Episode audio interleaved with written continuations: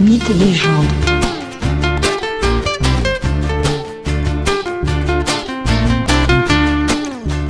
Bonjour à tous, et aujourd'hui je vous propose de découvrir l'épée mythique, l'arme légendaire, la lame arthurienne par excellence, la célèbre Excalibur.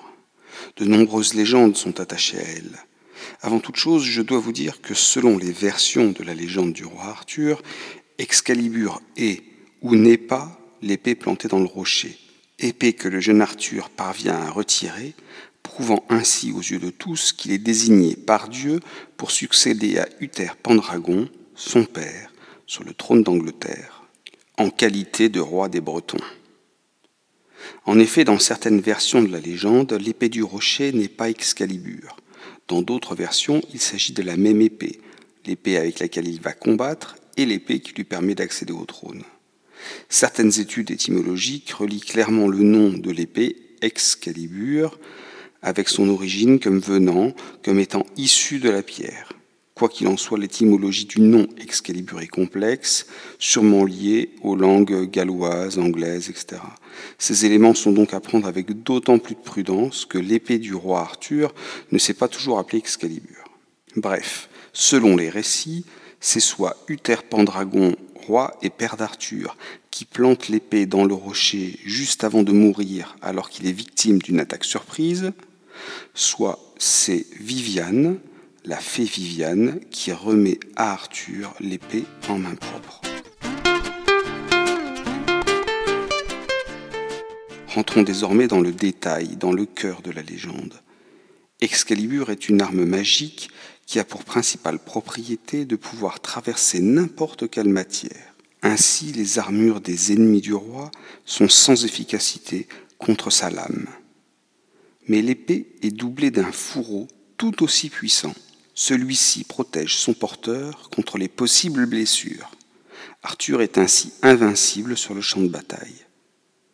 Comment Arthur entre-t-il en possession de l'arme si ce n'est pas l'épée du rocher, si ce n'est pas l'épée de l'enclume Entre alors en scène une magicienne, une célèbre sorcière dont Merlin est amoureux, l'extraordinaire fée Viviane, magicienne connue sous le nom de la Dame du Lac.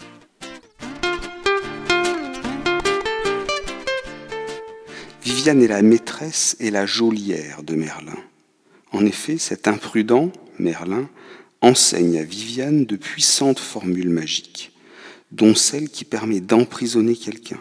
Quelle folie que d'avoir enseigné un tel savoir à une sorcière. Fut-elle la plus belle?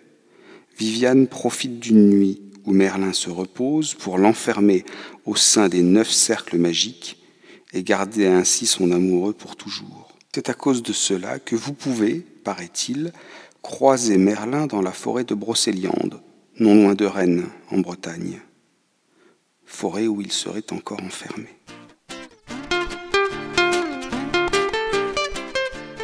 Tout au long de son règne, Arthur combat et multiplie les victoires grâce à cette lame magique et à son fourreau, dont il n'est que le dépositaire le temps de son règne.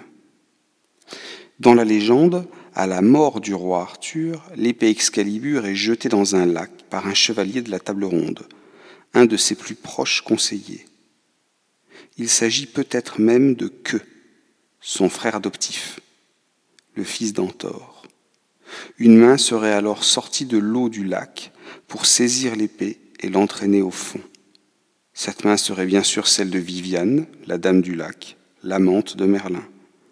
En effet, le mythe veut que Merlin ait construit un palais enchanté pour sa maîtresse au fond du lac. Qu'est devenu Excalibur?